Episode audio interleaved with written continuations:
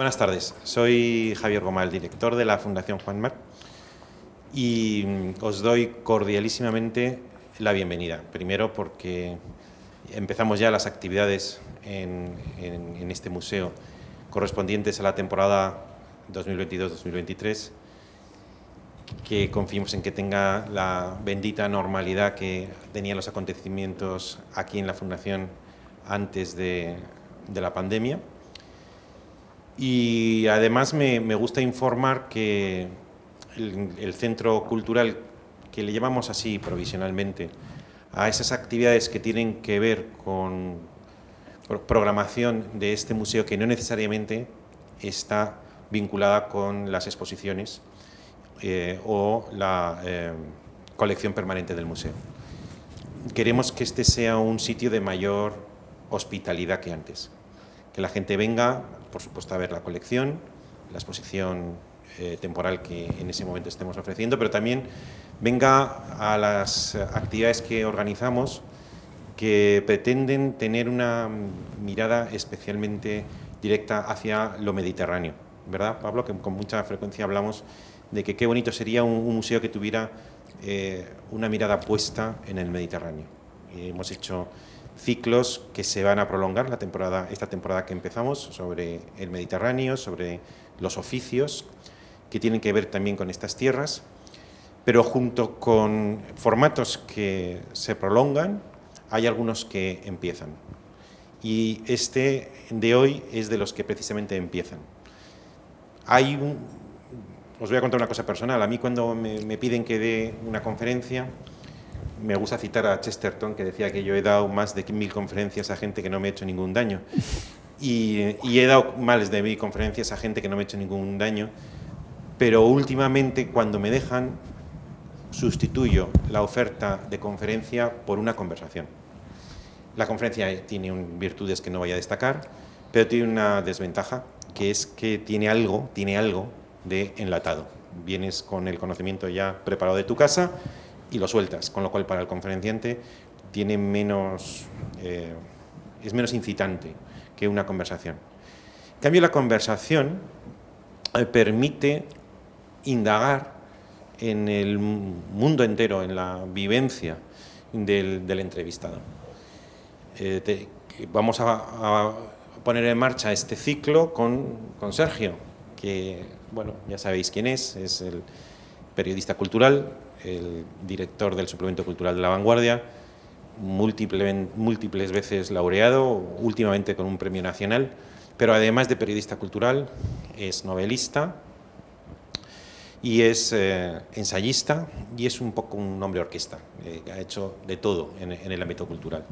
Así que con él vamos a tener, eh, antes de Navidades, tres entrevistas o, conversaciones como la de hoy, em, pero después el formato se prolongará, porque pensamos que es una manera de atraer talento, atraer eh, creatividad, atraer imaginación, atraer mundo interior a, través de la, conversación y de una persona que también conoce tanto el análisis del mundo interior como a los personajes que, que en España lo, tienen y, son reconocidos por ello. No voy a presentar a, Valentín, eso lo va, a hacer, lo va a hacer Sergio. Sí me atrevo a decir que si ponemos en marcha un formato que tenga que ver con la vivencia, pocas personas han meditado tan profundamente sobre su propia vivencia a través de una pluralidad de géneros que el propio Valentín. Y una última precisión antes de sentarme el idioma. Hubiéramos podido utilizar el castellano, hubiéramos podido utilizar el catalán, los dos lenguajes son bienvenidos, si no fuera porque estos actos son retransmitidos en directo tanto por el canal March de la Fundación como por YouTube. Y en consecuencia hemos visto que de manera progresiva cada vez más son las personas que siguen los, actos organizados por la Fundación más en YouTube en directo que los presenciales. Por no hablar de la gente que ve ya eh, el vídeo una vez ya terminado el acto. Y entonces infinitamente mayor el número de personas que disfrutan no solamente del directo, sino del vídeo que de los presenciales. Y eh, otra cosa que hemos percibido, tenemos en la Fundación en Madrid lo que llamamos un laboratorio de datos, es que la inmensa eh, proporción de las personas que siguen nuestros actos son de Latinoamérica y también del hispanismo norteamericano. Con lo cual, el catalán, muy probablemente, que no hay por qué presuponer que lo conozcan todos, hubiera sido una barrera en la difusión de una conversación como hoy. Y esa es la explicación de por qué al final le pedimos a Sergio y a Valentín que, eh, aun estando en, esta hermosa ciudad, eh, elijan el castellano para, para comunicarse. Nada más, bienvenidos y muchas gracias.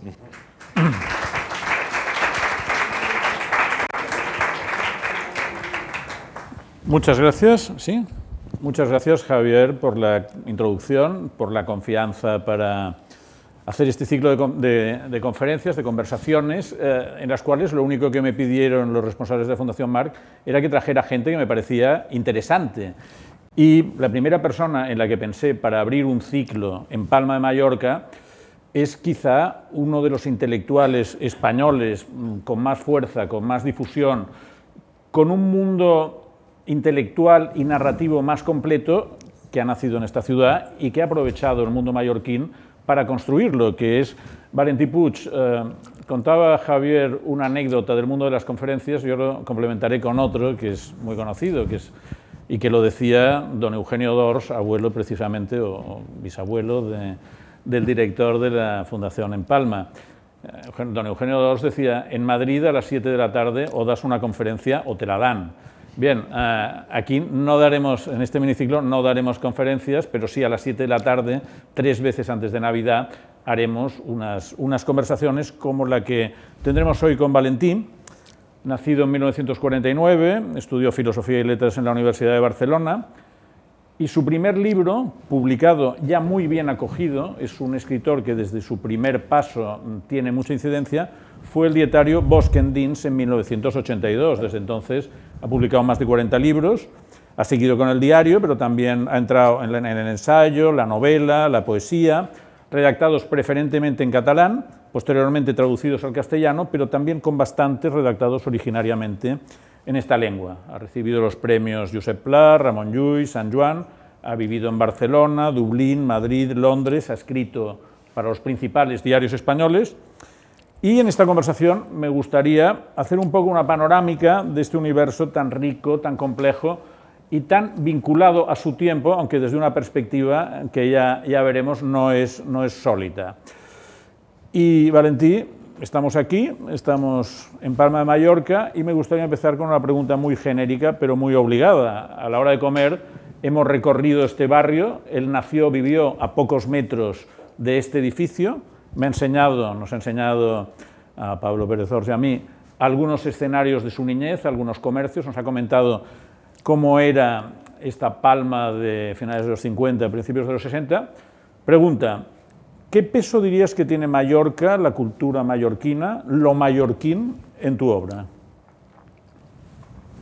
Buenas tardes a todos ustedes, caras conocidas, caras desconocidas, caras que recuerdo. Eh, gracias a la Fundación y por supuesto a Sergio. Aunque si yo soy un tipo interesante, como decían los chinos, que Dios nos libre de los tiempos interesantes. Eh, yo creo que con los años, en la vida de cada uno, hay escenarios que pesan mucho. Yo creo que uno se da cuenta de que pesan porque te penetran en los sueños, en el mundo de tus sueños. Esta tarde hacía muchos años que no paseaba por la calle San Miguel y me he quedado provocado por el cambio. Ese cambio, y me he acordado, entrado en la iglesia de San Miguel, me acordaba de cuando mi madre iba con mi madre, me llevaba, mi madre era mujer devota, no beata, devota, que es distinto. Y me llevaba a la iglesia de San Miguel a ver a, ver, a Verge de la Salud, que tenía mucha, mucha veneración, era muy venerada en Palma. Y he entrado y había una pareja de extranjeros jóvenes en shorts. Él había comprado un cirio y lo había encendido. Y estaban un poco enfrascados mirando la figura de la Virgen de la Salud. Pero me fijé en un detalle muy curioso, que no critico, pero que era un contraste. Y es que él estaba acariciando el trasero a la novia mientras estaban mirando aquella imagen. Eso quiere decir que han cambiado las costumbres y también que hemos cambiado las nuestras. Luego he caminado unos 100 metros más y he llegado frente a una iglesia que está en la esquina de, la calle del Carrer de Joms, frente al hospital, otro lado, hospital militar, y he visto que aquella iglesia estaba consagrada al rito ortodoxo, cosa que desconocía. Después de 15 años más o menos de no, pasear por esta calle, eh, ha sido me ha provocado. Me ha provocado también porque he regresado a sueños fácticos, reales, de cosas que había soñado durante años de esa calle, del mercado de Olivar. Y lo digo porque creo que yo la prueba fidedigna de que una ciudad, de que un paisaje cuenta en tu vida y digamos te entra en el alma es si entra en tus sueños. Por eso quiero decir que el peso de Palma en, mi vida y en lo, bueno o malo que haya podido escribir es determinante. Es determinante. Y con los años uno lo que hace es regresar mucho a la infancia. Y ese vivir la infancia es lo que hace que le des la vuelta a todo. Y ese darle la vuelta a todo es seguramente lo que implica llegar a un cierto límite, que es ya pasarse un poco la temporalidad y entrar en algo que no es indefinido y que es eh, la perpetuidad imposible. Inmanente. Inmanente. Eh, tú en 1982 publicas Bosque Endins, con evocaciones de tu vida como estudiante y profesor en Dublín. Yo, yo recuerdo, yo ya trabajaba como periodista cultural en aquella época, y ese libro es un acontecimiento porque en el panorama superpolitizado de la transición, de la Barcelona de aquella época, del Madrid también, donde todo el mundo era de izquierdas, la gente se, decía en voz baja, es un libro muy bueno, pero es conservador. Y, todo el mundo estaba muy extrañado porque todo el mundo era progresista en aquella época. Bien, eh, nadie se reconocía entonces como conservador y el primero que yo recuerdo en mucho tiempo de, una, digamos, de un cierto estatus es Valentí Puig. ¿no? Eh, esta etiqueta, Valentí, te ha perseguido, entonces te ha beneficiado o te ha perjudicado? ¿Qué significa ser conservador? Bueno, yo creo que ser conservador es no hacer experimentos innecesarios. Eh, como dicen los americanos, lo que está roto no hace falta arreglarlo. Hay que reformar lo reformable, pero no hay que plantearse imposibles, aspirar a, la pureza del cambio, porque los cambios siempre son impuros, ¿no? Y la vida es impura y por tanto ese yo creo que es el principio básico de, lo que es afrontar la vida desde un punto de vista conservador. En mi caso, quizás ya instintivamente me aproximaba a esta forma de ver la vida, ¿no? pero tiene algo que ver, un, episodio que viví fue en el 70, 71, 71, 72, porque teniendo plaza como Spanish Assistant Teacher, que era un sistema de intercambio entre estudiantes Ah, británicos, españoles, franceses, italianos, pues pasabas un curso de ayudante de conversación en inglés en un centro de enseñanza secundaria del Reino Unido. Y a mí me tocó Londonderry, que era el momento, era el momento de, los conflictos en la calle, de, la violencia y del terrorismo. Y eso quizás mm, ya no era mm, tan inconsciente como para no darme cuenta de lo que representaba eso. Y eso me hizo entender o intentar vivir la historia de una forma más prudente y menos osada, como ha sido, como son los planteamientos radicales ante las cosas que yo desestimé quizás por, por, contrastarlo con el caos y, y prefiriendo seguramente las posiciones razonadas frente a las posiciones absolutas que a veces en nombre de un ideal te llevan al desastre. ¿no? Pero en este panorama, digamos, tan proclive a la izquierda de la cultura de la primera transición, eh, ¿esto te hizo sentirte aislado o, o ya fue, digamos, una voluntad muy deliberada de marcar terreno? Yo creo que estas cosas uno se las plantea de una forma deliberada, las asume porque eh, eh, quieres, quieres pensar de forma independiente, quieres ser un escritor independiente. Y eh, si hay algo que te, que te hace depender, es, son las ideologías.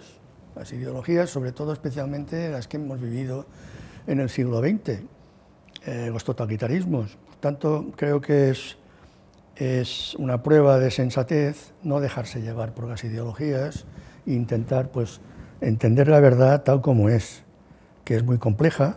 Para resumir, yo digo que, eh, haber vivido de cerca una situación a punto de explotar todas las mañanas, como es el caso de Irlanda del Norte, algo te enseña. Y si no lo quieres aprender, eh, allá, tú. Pero evidentemente ahí eh, te arriesgas a caer en en un radicalismo sin sentido. ¿no? Y yo lo que siempre he defendido desde los tiempos de la transición es el moderantismo, la idea de que es mejor moderar que no azuzar el conflicto. Y en eso llevo años estando en eso. Luego volveremos al moderantismo. Desde este primer libro has continuado publicando diarios de forma regular, Ratas en el jardín, Mujeres que duermen, La belleza del tiempo, Cien días del milenio, Dioses de época. ¿Por qué tu continuada afición a este género que de alguna forma eh, te hace muy identificable en el panorama literario español? Yo, como todos los eh, escritores aprendices, eh, comencé a escribir como, como poeta adolescente, ¿no? casi sin darse cuenta uno escribe poemas. Y entonces me di cuenta, ya había leído, mi padre era un hombre autodidacta, pero que leía mucho y en casa leíamos tanto a Joan Alcover o Juan Joan Maragall como Pío Baroja. Es decir, en casa las dos, las dos literaturas valían lo mismo. Y eso me enseñó también a, convivir y a compartir. ¿no? Pero el, el, hecho es que el, estábamos ahora, perdón, es que me he perdido. los diarios. Los diarios, sí, ya, ya sabía yo.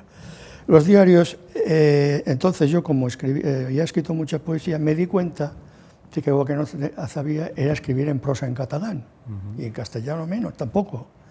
Y entonces me puse a escribir unos artículos en los que hacía ejercicios de prosa.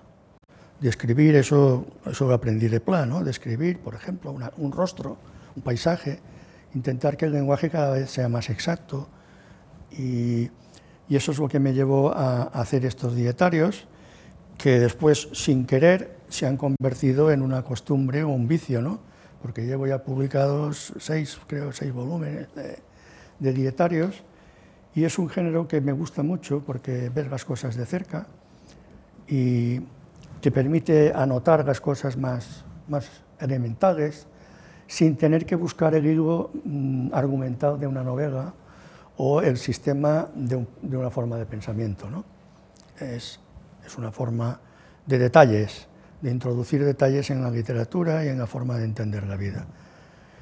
es un género además muy agradecido, porque muchos escritores lo han utilizado de forma genial y es difícil repetirlo, pero hay eh, la literatura que se llama fragmentaria, por decirlo de alguna forma, que también son escritores de aforismos, de notas, etc., es muy rica. Y es muy de agradecer que los buenos escritores los grandes escritores, hay un momento que hayan dedicado su tiempo a perfilar esos detalles en lugar de investir. Grandes operaciones. A, mí, a, mí, me gusta mucho leer diarios porque es una novela autobiográfica, pero que puedes coger por, por zonas, ¿no? puedes leer 20 páginas un día, 20 al cabo de un mes y, y vas siguiendo. Pero, ¿cuál es tu disciplina y tu mecánica para escribir diarios? ¿Te levantas cada mañana, dedicas una hora o cómo lo haces? No, no hace falta, no hace falta. Yo creo que cuando un trabajo te gusta, no necesitas mirar el, reloj. Mm. Cumples con ese trabajo sin, sin, darte cuenta del tiempo. Yo no, cuando estoy escribiendo, no sé si es domingo, es viernes o es sábado, no, me doy cuenta, porque, porque escribe uno, no, por, muchas razones, pero sobre todo porque le gusta. Porque si no te gusta escribir, la verdad es que es mejor dedicarse a otra cosa. Tú has dicho que un escritor es un señor rodeado de libros por todas partes, menos por una que lleva al bar. ¿Te, sigue reconociendo en esta, en esta definición? Yo he dicho estas, estas ¿Eh? está, está, en está, en uno de tus diarios. Ah, Pues será, sería de adolescencia, ¿no? No, bueno, siempre hay, hay, cierta mitología sobre eh, la relación entre los escritores y la bebida, ¿no? Yo creo que hay mucho mito ahí, porque en realidad no hace falta beber para escribir, no, no, ni hace falta fumar, ni drogarse, ni nada. Hace falta disfrutar de eso, de, de sacarle el gusto al escribir, ¿no? Si uno escribe por deber, yo no lo entiendo, ¿verdad?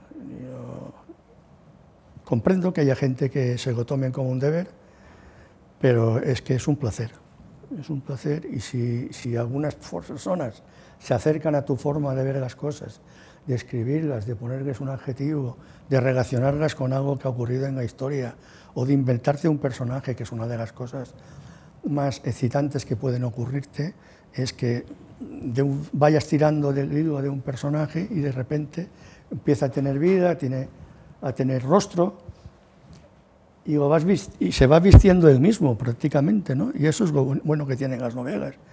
Y de repente te mete, metes a los personajes en una guerra carguista y otros, en otros casos lo metes en una operación de espionaje en el, en muro de Berlín o, o recuerdas su infancia, su adolescencia o en una novela que publiqué que me gustó mucho hacer, que era Barcelona cae, explicar los últimos días de la Barcelona republicana, que me llevó mucho trabajo para documentarme y tal, pero el placer de, esos tres, esas, de esas pocas horas de lecturas que tiene el libro uh -huh. y el, el, hecho de haberlo escrito yo, francamente no tiene, no tiene precio, okay. ni hace falta ir a ningún bar. No tiene precio. Tú estudiaste en Irlanda en los años 70, fuiste corresponsal de ABC en Londres desde 1994 a 1997. Como todo buen conservador, yo creo, eres muy anglófilo no, ya no tanto, ¿eh? ¿Eh? ¿No? ¿No? tanto, no. Después de Brexit y de Boris Johnson, bueno, no, la verdad es que ya me cuesta. Creo autor que... de un libro interesante sobre Churchill, de sí, sí, formas, pero no. Que dicen que no lo escribió él. Pero no ha gobernado pero bueno. con mucho acierto, ¿no? Pero ¿qué has, ¿qué has aprendido de la sociedad británica? ¿Por qué te ha fascinado tanto? ¿Y qué piensas del reciente funeral de Isabel II? Bueno, los británicos tienen grandes cosas, una constitución no escrita, un parlamento, un parlamento, con una gran tradición, que es, yo recuerdo, cuando la primera guerra del Golfo, recordarán ustedes que Saddam Hussein invadió Kuwait, ¿no? eso se le llama la primera guerra del Golfo. Uh -huh. Yo estaba en, eh, estaba en Londres de corresponsal y eh, la BBC siempre daba los debates del Parlamento, ¿no? El debate de ese día, un, una, una, cámara de varios centenares de personas, en la que había varios antiguos exministros de, interior, de exteriores, perdón, eh, distintos primeros ministros, hablando de su experiencia y reflexionando sobre lo que significaba la invasión de Kuwait por parte de Saddam Hussein, era algo maravilloso, te quedabas con la boca abierta. ¿no? Lo mismo pasa con el hecho de que Uh, Gran Bretaña, por haber tenido un imperio enorme, posterior al imperio español, eh, tiene un, un, un, saber sobre lo que ocurre en el mundo superior a otras capitales europeas. Mm. Y entonces allí desfilan, yo qué sé, haber estado en una rueda de prensa de, de um, Mandela, poco antes de, días antes de, tomar el poder en, Sudáfrica, ver a aquel hombre que había pasado 20 años en la cárcel, capaz de levantar un Estado y de explicar cómo él haría posible la concordia entre blancos y negros fuera, fuera que él quería llevar esto adelante, son cosas espectaculares. Y eso ocurre en Londres. Yo creo que más que en París y como cualquier otra capital europea, a pesar de que ahora las cosas son distintas. Y voy a esto, yo creo que ha habido un bajón en lo que llamaríamos la civilización británica, se ha, se ha ido produciendo un bajón eh, por el sistema educativo, por el eh, sistema educativo no ha sido, ha, ha, se ha deteriorado mucho, y después por unas élites irresponsables, de cada vez más irresponsables, y por un hecho que tiene que ver también con la reina Isabel y es la existencia de una prensa sensacionalista, descarnada y cruel, capaz de todo. Eh, como se vio, por ejemplo, en el caso de la princesa Diana, como se ha visto en muchos episodios, mmm, aciagos de la corona británica, pero esa, esa prensa sensacionalista tiene una gran responsabilidad por haber hecho creer a los británicos, a la ciudadanía británica, que mm, Europa era algo que no, en realidad no era. Se inventaron unos bulos enormes. Y uno de los inventores de esos bulos, y acabo, era Boris Johnson, porque Boris Johnson fue corresponsal del Daily Telegraph en, en Bruselas y se inventaba las noticias, en un periódico serio como Daily Telegraph, se inventaba las noticias para que la opinión pública conservadora británica fuera de cada vez más antieuropeísta. Y no quiero decir que la Unión Europea no tenga defectos, que los tiene, pero no creo que a nadie le conviniera, menos a los británicos, especialmente tampoco a España, porque a España le iba bien los equilibrios de poder que se hacía con Gran Bretaña en la Unión Europea. Y eso es lo que quería decir respecto a la monarquía. Creo que la reina es la última monarca cristiana, es la gran estadista, la última gran estadista del mundo occidental, es un ejemplo de estoicismo que a veces no se ha entendido bien, porque se interpretaba como una mujer indiferente al dolor y al, duelo, como fue el caso de la princesa Diana, cuando ella lo que quería era que el duelo, el dolor, fuera una experiencia que se viviera en privado, en silencio y para cada uno. Y creo que se merecía muchas cosas y por desgracia se ha merecido, por desgracia digo, por su fallecimiento, se ha merecido unas gran, grandes honras fúnebres. ¿Qué puede ocurrir con la corona británica? No lo sé. Está ahora Cargos III. Recordemos que Cargos I fue ajusticiado por Cromwell y Cargos III regresó para tomar para ser coronado del exilio. No creo que sea el caso de Cargos III, pero mm, tiene unas circunstancias difíciles. La sociedad británica ha evolucionado sin saber muy bien hacia dónde y tiene una política hecha trizas por el Partido Conservador y por un Partido Laborista que no tiene rumbo. Bueno, esto que dices nos me lleva a la siguiente pregunta. Tú eres una persona, como escritor has sido un gran analista del poder. El poder es uno de tus temas, pero además, eh, como en el plano personal, has estado muy próximo al poder. Fuiste conseller de Educación y Cultura del Gobierno Balear. No, director, director. Director por la todavía no. Por la UCD, bueno, te debe faltar un pelo. Aquí. se equivocaron no, nombrándote. Por la UCD has tratado personalmente a distintos líderes, como por ejemplo José María Aznar, de quien recuerdas en tus diarios que almorzaste con él en la Moncloa, y señalas que tomaba dos bolas de helado. Y me llama la atención porque te fijaste en este detalle. Jordi Pujol, que intentó ficharte como intelectual orgánico, y en tu etapa como corresponsal figuras internacionales como el exsecretario de Estado Colin Powell, por ejemplo, mm. estadounidense. ¿Qué has visto de positivo y qué de negativo en el primer plano de los poderosos del mundo político? Y en cierto momento tú mismo apuntas que si te acercas al poder acabas mal. El poder es imprescindible, sin poder no hay autoridad y sin poder no hay Estado. Eso, y yo no creo que se haya podido inventar una sociedad sin Estado. Eh, los anarquistas lo han intentado y no creo que sea una experiencia memorable. ¿no? El poder es imprescindible para hacer cosas y la política es acción. Acción, mejor si es reflexiva, pero no siempre lo es. De los, yo creo que la tipología del poder, de los hombres con poder, es muy difícilmente resumible. Son muy distintos todos. Eh, nada más distinto, por ejemplo, has citado a Pujol y a Aznar. Son, eh, son formas totalmente opuestas de pensar. Tienen una cosa en común. ¿Qué, tomaba Pujol de postre? Pujol de postre creo que tomaba helado también. También. Sí, Eso les unía, el helado. pero no fumaba puros y, y, Aznar sí. Pujol mm, y Aznar tienen una cosa en común y es que no tienen sentido de humor. Mm. Yo le oí decir a un viejo político mallorquín de la transición que me dijo, si un político no tiene humor, no te fíes de él. No sé si es el caso, porque tampoco hay que exagerar con el humor, porque luego entramos en el jijijaja, ¿no? Tampoco es eso. Pero el, poder es imprescindible y es bueno aproximarse para conocerlo, siempre y cuando no te dejes imantar por el poder. Lo digo como analistas o periodistas, ¿no? eh, existe una relación incestuosa entre el el- los políticos y el periodismo, y no es buena. Pero unos necesitan que lo que hacen se dé a conocer y los otros necesitan saber que lo que se hace, qué es lo que se hace, que no los otros periodistas no sepan. Es decir, la exclusiva. Y a veces para, una- para tener una exclusiva vendes el alma, vendes tu independencia, vendes tu capacidad de crítica. Y no lo critico porque a veces hay, hay, hay exclusivas que valen la pena, ¿no? Pero es, es una relación difícil que en sus términos más,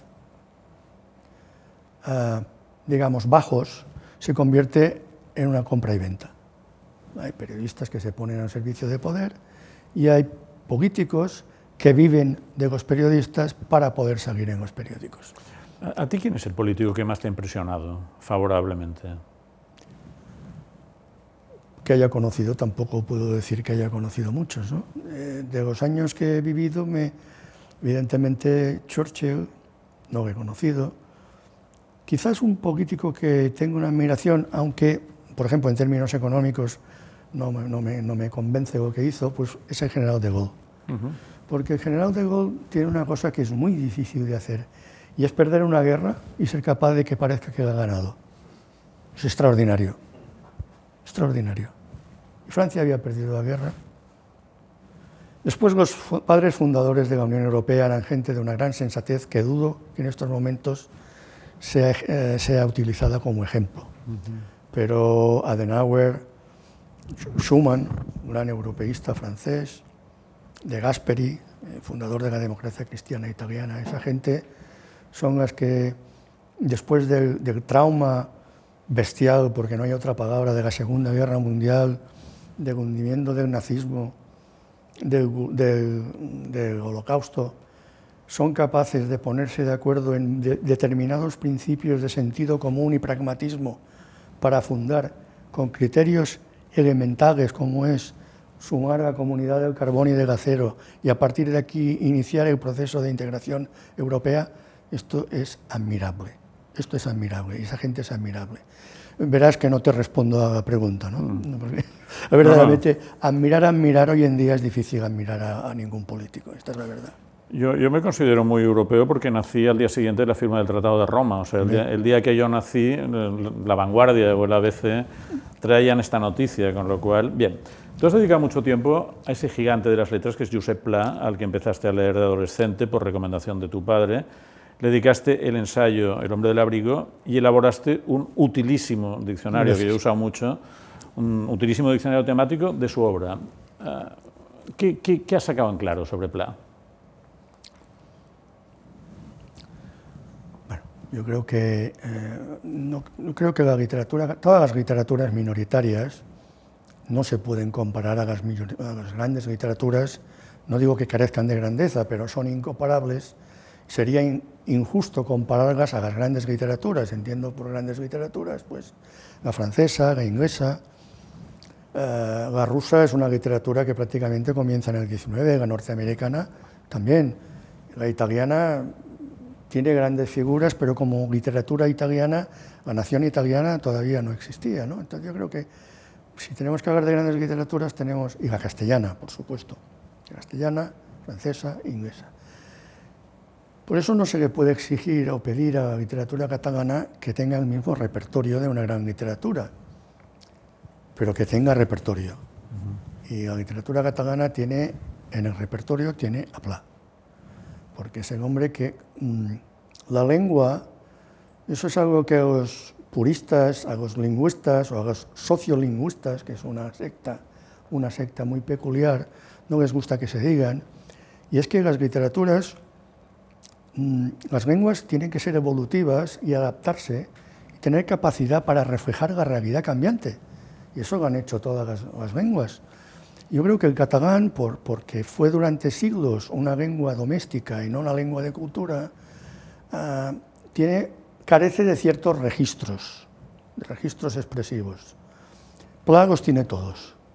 Y eso es, yo creo que es definitivo si lo consideramos como escritor catalán. Si escribimos solo como escritor, es un gran escritor, pero siento decir que no tiene grandeza espiritual. Es muy curioso. A ver, a ver, esto, Sí, sí, esto es interesante. sí, no tiene sentido de la trascendencia. Su editor era Josep Vergés. Cuando yo estaba aquí haciendo libros sobre Pla, me fui a Pueblo de mi mujer con todos los libros de Pla y leí lo que no había leído y me leí todo, en fin, unos 30 30.000 páginas. ¿no? Y allí había una ausencia de trascendencia. Y lo único que encontré fue muy curioso. Hace un viaje después de la Segunda Guerra Mundial, porque Franco le quita el pasaporte. Ahora, todos dicen que eh, era franquista, sí, pero Franco le quitó el pasaporte y no pudo viajar hasta ya avanzada la posguerra, la posguerra mundial. Y va a Varsovia y visita el, gueto de Varsovia. Y el horror que ve allí es tan inmenso que dice Pla, dice, como no sabía qué hacer, recé un Padre Nuestro. Y esos días yo cuando bajaba de- del pueblo iba a ver a Josep Bargés, el editor de Destino, gran editor, gran editor, y que había sido muy amigo de Pla que le había publicado obra completa. Y le conté eso, y otro día me quedé, dice, eso es imposible. Y yo. Dice, pero Pla, Pla era un comecuras, Pla no, es imposible. Digo, "¿No? ¿Dónde está eso? Vamos a verlo. Y se quedó Vergés atónito con el volumen aquel y era como si estuviera hablando con Pla y recriminándole que hubiera escrito él y que él, su editor, no se hubiera dado cuenta. Por eso digo que no tiene trascendencia. ¿Hace falta que un escritor tenga trascendencia? No, no es imprescindible. Pero la trascendencia es parte de la grandeza. Eh, sé que es una teoría muy personal.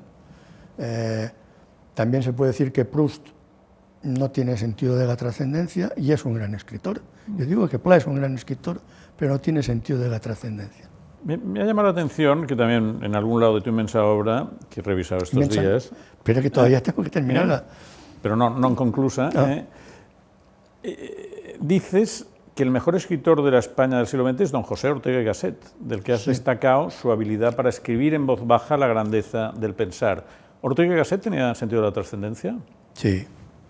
Bueno, Javier me perdonará.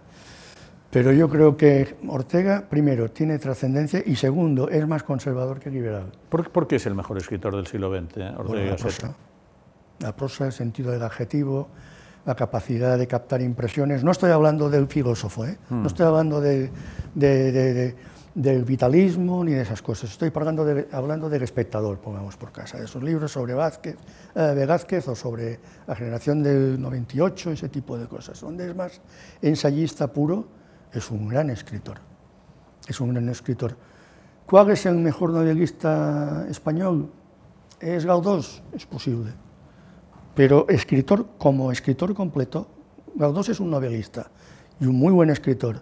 Pero como escritor, escritor, para mí es Ortega y ya digo que seguramente no, no, no coincidiremos en esto. En, en otro de tus dietarios escribes una frase que me ha parecido sugestiva, un poco intrigante, porque dices, te quería pedir que la comentes, dices, escritores pícnicos, dos puntos, Sagarra, Ramón, Cunqueiro. ¿Qué quieres decir con esto? Bueno, volvemos al sentido del humor y de la ironía. Yo creo que los escritores pícnicos, es decir, mm, eh, de, peso, de peso manifiesto, eh, tienen un sentido del humor que el que Gasténico no tiene, tiene. que Gasténico no tiene.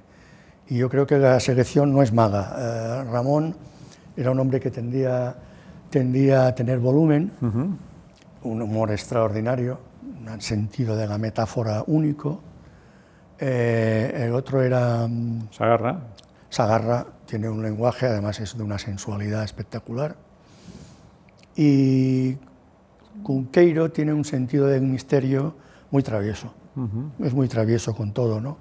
En realidad no se toma nada en serio, ni las meigas, pero cree en las meigas, que es lo importante, ¿no? o sea, cierta obesidad alimenta una literatura alegre, vendrías a decir.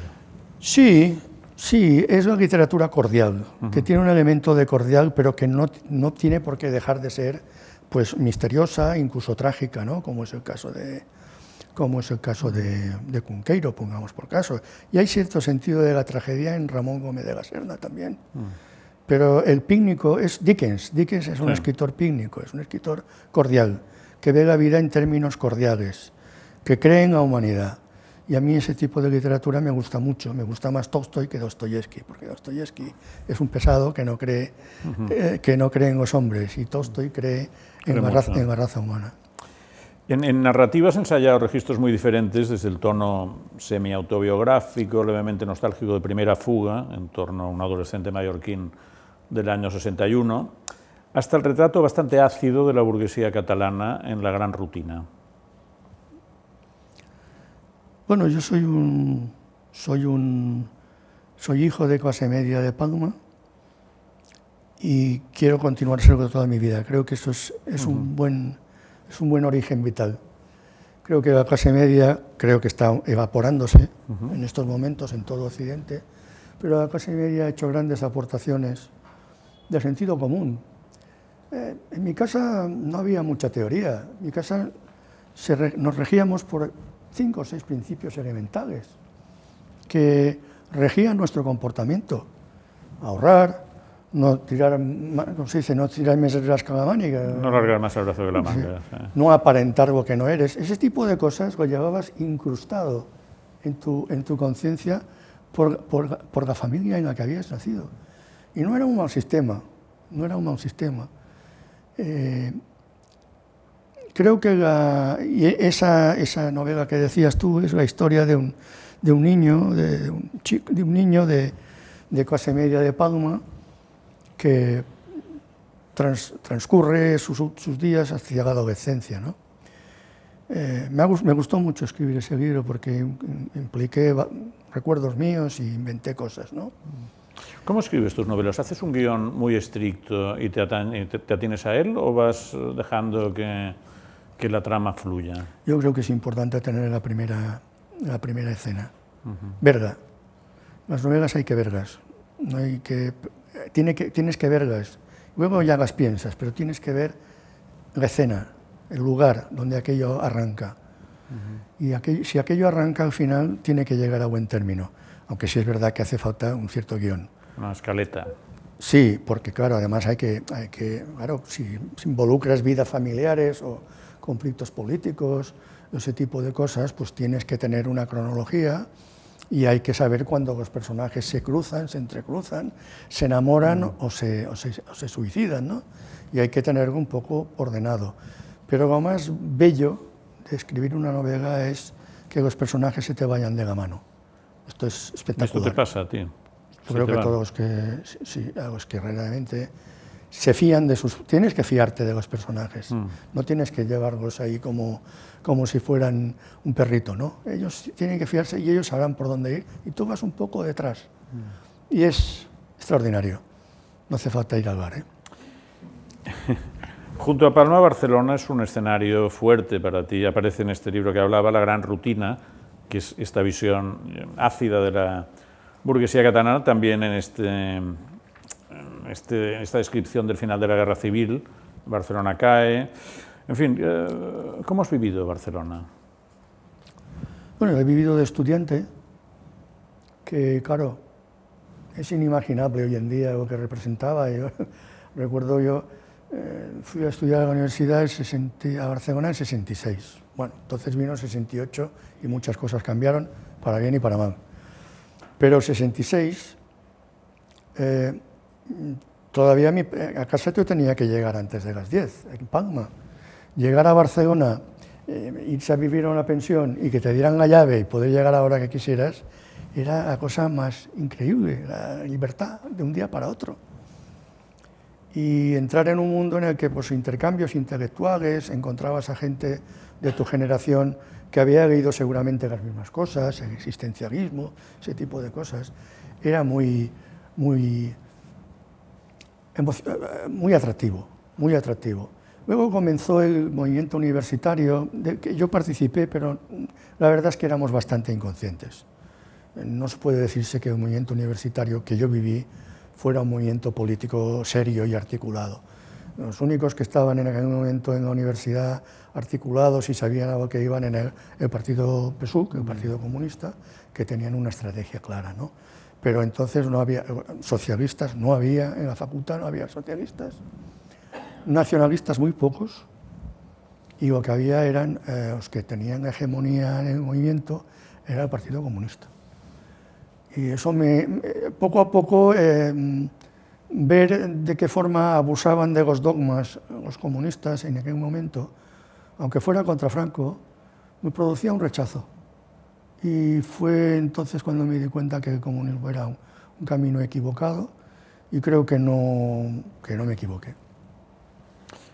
Hay, hay, una tradición de intelectuales mallorquines que han triunfado en Barcelona, generalmente aportando bastante sentido común y, y grandes proyectos, desde Miquel del Sans Oliver, Joan Estelric, Baltasar Porcel, Carme Riera. ¿Cómo te ubicas tú en esta tradición? Pues yo me siento muy, muy oliveriano, muy oliveriano. Miguel de Sans Oliver, poco leído yo creo en, actualmente, que es un escritor completísimo, con un, bueno, fue director de La Vanguardia. Fue director de La Vanguardia. Fue director de La Vanguardia, fue director de, aquí de La Mudaina, si no recuerdo mal, creo que era Mudaina. Y era un gran periodista y a la vez un gran narrador. Tiene novelas que hay que leer, Has Gustavo de la Bolla, costumbrista, finísimo.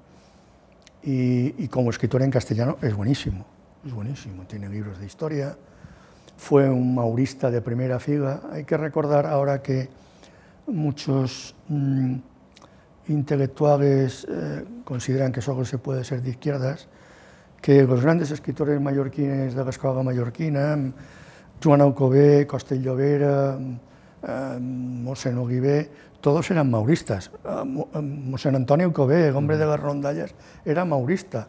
Maura no, no, en Mallorca yo creo que no se recuerda suficientemente la importancia que tuvo. Yo todavía recuerdo haber recorrido Mallorca y todavía había escuelas entonces construidas mm. en tiempos de Maura, porque Maura hizo mucho como político mallorquín por Mallorca.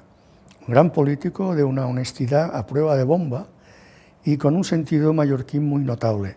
Su hermano era un gran escritor costumbrista, Gabriel Maura, y, quiero decir que seguramente Miguel de San Oliver es el escritor del que he aprendido más. Porcel es un hombre, es una fuerza, era una fuerza de la naturaleza, eh, con el que tuve, como tú sabes, mucha relación, con sus, como todo, en toda relación apasionada, sus más y sus menos. Y después citabas otro... Uh, Estelric, que es el creador de la Estelric no tiene, no tiene el volumen, es, es, un, es un... Estelric es un, es un hombre con una capacidad de internacionalización, empezando por él mismo, excepcional pero no se puede decir que tenga una gran obra. Uh -huh. el, que, el, intelectual con la gran obra en Mallorca es Miquel de Sanz Oliver. Tú has afirmado que la monarquía vertebra España mejor que el federalismo. Bueno, yo creo que sí, yo creo que sí, y creo que fue un acierto de la transición volver a la forma monárquica, ¿no?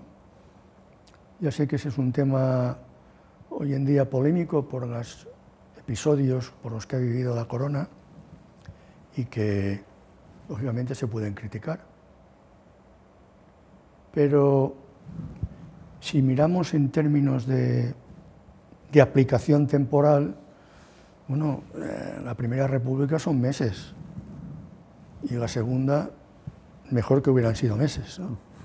Entonces, eh, eh, en cambio, la monarquía, si, si, si pensamos en, desde la restauración canovista hasta ahora, las épocas de estabilidad son muy notables.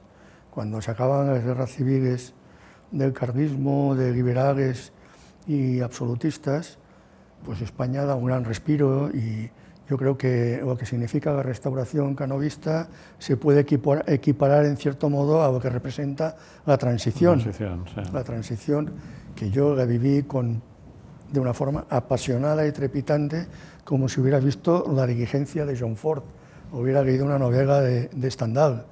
Fue una cosa apasionante y de la que mmm, no quisiera renegar nunca porque me sirvió muchísimo aquello y creo que fue bueno para la sociedad en general, con todos los, los pequeños detalles que no hayan encajado, evidentemente, ¿no?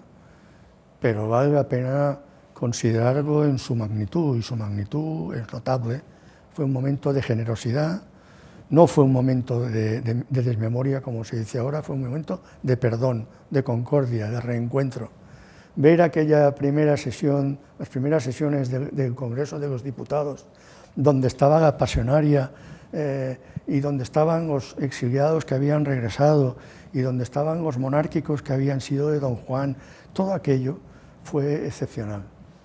Y me siento muy privilegiado de haberlo, de haberlo vivido.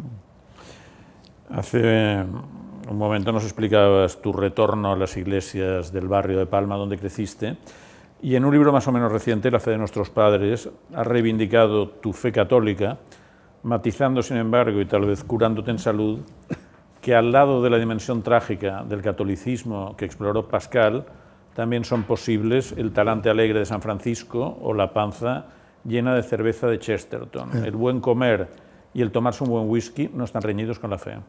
No, yo creo que no. Yo creo que no. Además, evidentemente, ayuda, ¿no? Ayuda, ayuda a llegar de, con el espíritu libre a las grandes verdades, ¿no? Uh -huh. Pero el,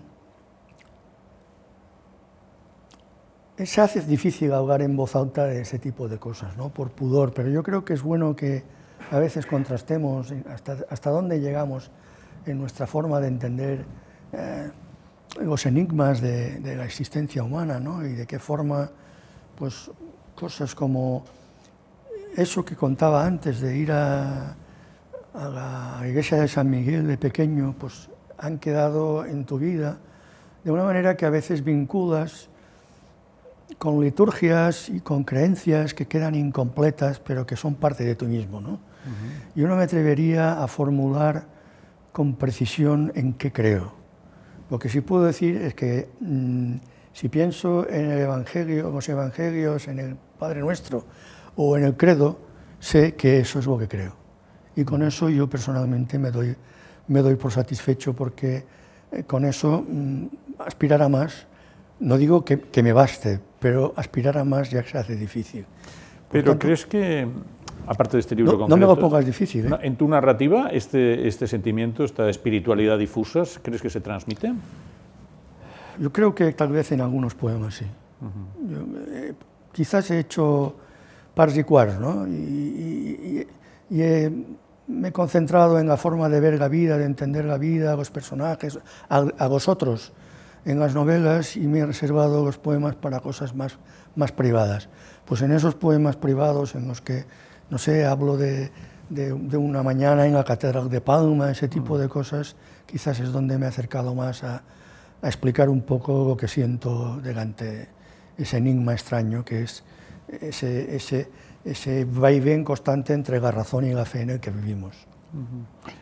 En tu universo cultural la pintura es importante, ha reivindicado mucho, a veces nos hemos encontrado en este campo, mm. ciertas formas de figuración contemporánea. ¿Te sigue apasionando la pintura? Sí, mucho, mucho. Pero de cada vez menos la pintura que pudiéramos uh, fechar en, después del, así a grosso modo, después del impresionismo, me gusta más la anterior. Anterior, eh, yendo al Renacimiento, digamos. Sí, sí, sí, sí. La, la, la, pintura histórica me gusta mucho últimamente, las cosas que he visto me han gustado muchísimo. Eh, y bueno, eh, el Renacimiento italiano es algo infinito, ¿no? Uh -huh. Además, cualquier iglesia, pequeña iglesia italiana, hay un tesoro y eso lo han sabido mantener muy bien. ¿Cuál es el momento plástico más intenso que has vivido en tu vida? Yo me acuerdo que una vez coincidimos en un viaje a Venecia para ¿Sí? ver Andy Warhol. Sí. Y tú me viniste a decir que te hacía más gracia Venecia que Warhol. Sí, es verdad. Sí, sí. Cierto. Sí, mm. qué memoria tienes. Mm. Sí, sí. Estábamos allí, recuerdo, sí, sí. Fuimos, fuimos con el Vaporeto a, a la exposición de una exposición que hacía la fundación esa Agnelli. De, la, de, la de Andy Warhol, Andy Warhol, sí, era esa. Sí, sí. Me acuerdo que me diste una pequeña lección oh. aquella vez, una de muchas, porque, incapaz de mí. porque tus obras me han dado muchas, pero yo te dije, qué pena que solo estemos un día en Venecia, porque era uno de estos viajes que organizaban y te invitaban. Nos invitó dije, a casa... No, no, la Fundación Agnelli. La Fundación Agnelli, sí, sí. Y yo digo, qué pena que solo estemos un día en Venecia, y tú me, y tú me dijiste, qué suerte que vamos a estar un día en Venecia. Sí, es verdad. Y aquello, me, claro, tiene toda bueno, la porque razón. soy, soy más conservador que tú. ¿Eh? Te estás me bastaba por con puro ese vicio. Día, me bastaba con ese día. Bueno, Warhol aparte, ¿cuál ha sido tu momento de máxima convulsión estética delante de un cuadro? De que hayas dicho, qué Eh, maravilla. Aquella, yo creo que estuviste tú, aquella exposición de Manteña en la Royal Academy, en Londres, No estuve que estuve, coincidí con el gran pintor Valls, Mm. el padre de Manuel El padre de. Manuel Valls, sí, con Eh, Xavier Valls. eh, sí. vinieron a Londres cuando estaba esta exposición. Yo había estado con el servicio de prensa en, eh, haciendo la visita previa a la sí. inauguración y me quedé parado con aquella exposición de Manteña. ¿Por qué? ¿Qué te decía Manteña? Es, es eh, aquel- aquella Manteña es como eh, descubrir el sistema nervioso de la belleza. Es una frase muy, muy pretenciosa. Pero había un sistema nervioso allí porque aquellas figuras podían llegar, parecer que podían llegar a moverse.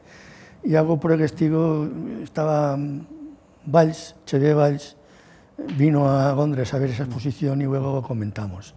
Y le que había impresionado mucho, y yo creo que es un gran, te estarás de acuerdo en que mm, Xavier Valls era un gran pintor. Sin duda, sí, sí, muy importante. Bien, para acabar, antes de pasarles la palabra, porque yo creo que tendremos un turno de cuatro o cinco palabras, una pregunta. Eh, leyéndote a veces, y bastante a menudo, da la impresión de que añoras ese mundo de ayer, bueno, da la impresión, constatas que añoras ese mundo de ayer, de tu infancia palmesana, sus costumbres moderadas y burguesas, la familiaridad con la cultura de una clase media responsable y la revista Destino encima de la mesa. Pero a la vez estás escribiendo para publicaciones digitales, has publicado hace poco una novela distópica, Barcelona 2101. ¿Cómo se armoniza el añorado mundo de ayer con el acelerado e hiperinformado mundo de mañana?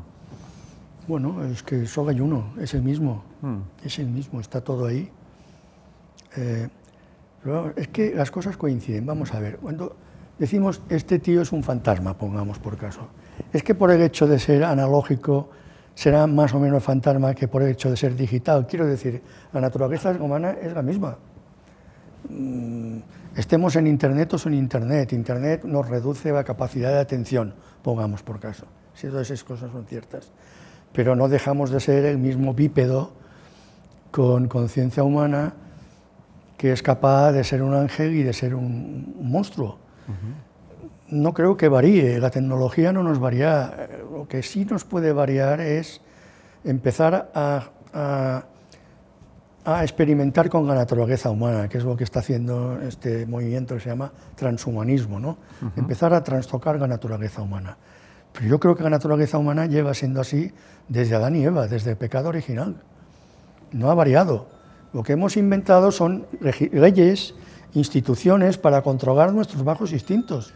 Y algunas veces son instituciones que han contribuido a que tengamos peores instintos, como es Hitler, ¿no? Pero el sistema demoliberal, pues el sistema es un eh, no es perfecto, pero nos controla, nos evita que la policía entre en casa sin una orden de, de- de arresto, nos, nos, ah, nos garantiza una defensa cuando estamos acusados de algo, pues eso es bueno y eso es- corresponde, es lo que la parte buena de nuestra naturaleza nos da a nosotros mismos cuando somos malos. ¿Pero tú te sientes a gusto en el mundo de hoy?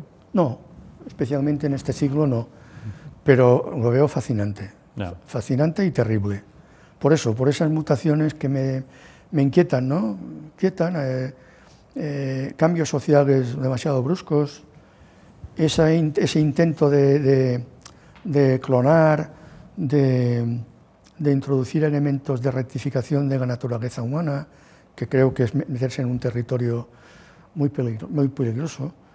Y creo que mm, hemos dejado pasar el tiempo demasiado deprisa, y no lo digo con añoranza, pero me gustaría que el tiempo lo supiéramos vivir con más, con más paladar. Con más detenimiento. Sí.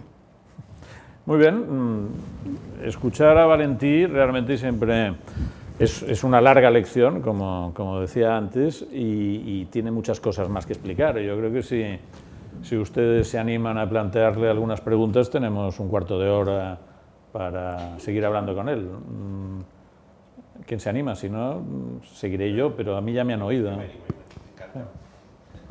Para mí es Me una vas a decir de Ortega, ¿no? No, no, no, no, no, no, no, no. Ha sido una conversación deliciosa para mí. Ha sido un- me, me- me ha encantado. Eh, voy a hacer un- una observación y una pregunta. La, observación respecto a la trascendencia, hay por supuesto una trascendencia en el sentido de preguntarse por el otro mundo. pero también hay una trascendencia que tiene que ver con trascenderse a sí mismo, que es, también lo has dicho en algún momento, que es una cierta grandeza. Quizá Pla mm, no aspire. Hay, hay gente, hay artistas que desprecian la trascendencia. Yo vivo el presente, aquello de Feuerbach, el filósofo que decía, existe lo que te puedes comer. Si no te puedes comer, no existe.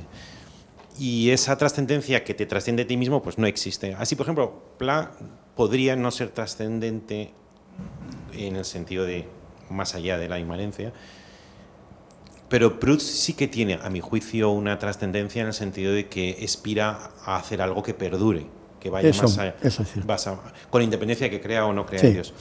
Pero mi pregunta va por otro lado, mi pregunta va por el tema del error. Eh, el otro día estuve en una. Me, me hicieron participar en un sitio y, y había una persona con enorme experiencia de la vida, muy conocida, que contaba eh, cómo en el mundo anglosajón es obligado que los candidatos pongan en el currículum errores que hayan tenido. Porque si no, les parecen que son personas no fiables, es un voluntarismo no fiable. Y hacía el contraste con los currículums españoles que tenían que ser todos triunfales. Y decía que teníamos que ser más como los anglosajones. Y entonces el entrevistador le preguntó, eh, dígame eh, algún error suyo. Y se quedó callado, como buen español que era, y no se le ocurría ninguno. Entonces yo le hago, eh, yo, yo te permito hacerme, hacerte esta pregunta.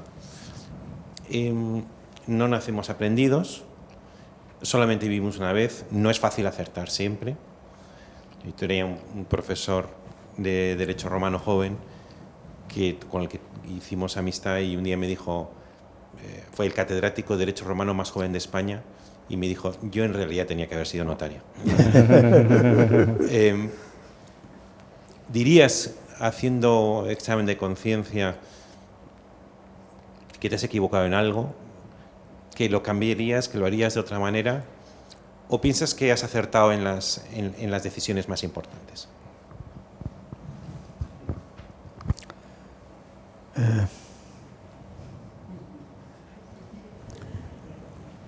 Lo voy a, tener en términos, si quieres, abstractos, pero eh, no, es, no es una confesión porque lo he escrito alguna vez de forma directa o indirecta. Creo que eh, me he fiado demasiado de mi orgullo.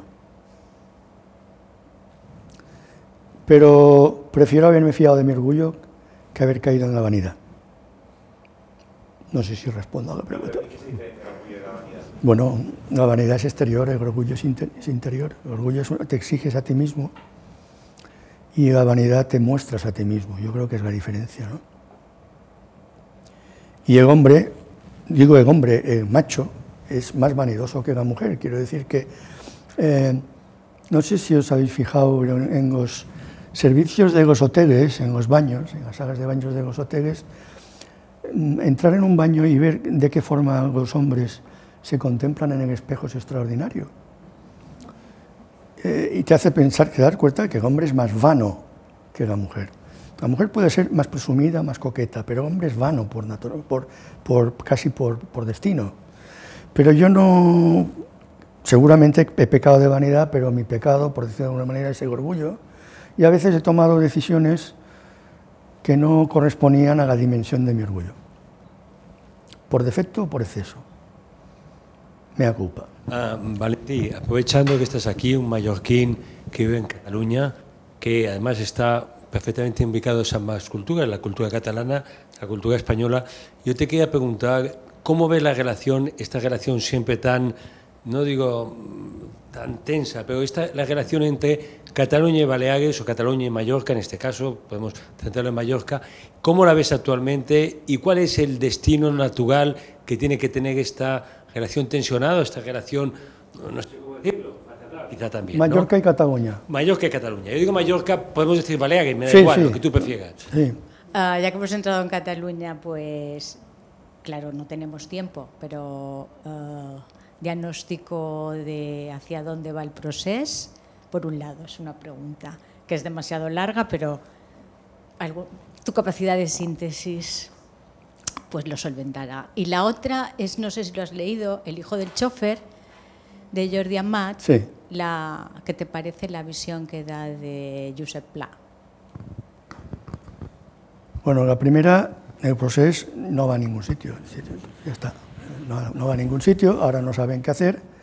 Eh, los dos partidos que me dieron más ímpetu están entre ellos a matar, es una guerra encubierta y hay centenares de miles en Cataluña, corrígeme Sergio si, si me equivoco, centenares de miles de personas que no saben qué van a votar, ni saben qué va a pasar, ni saben en qué creen, ni saben qué son, porque el caos ha sido tan grande que estamos así. ¿no?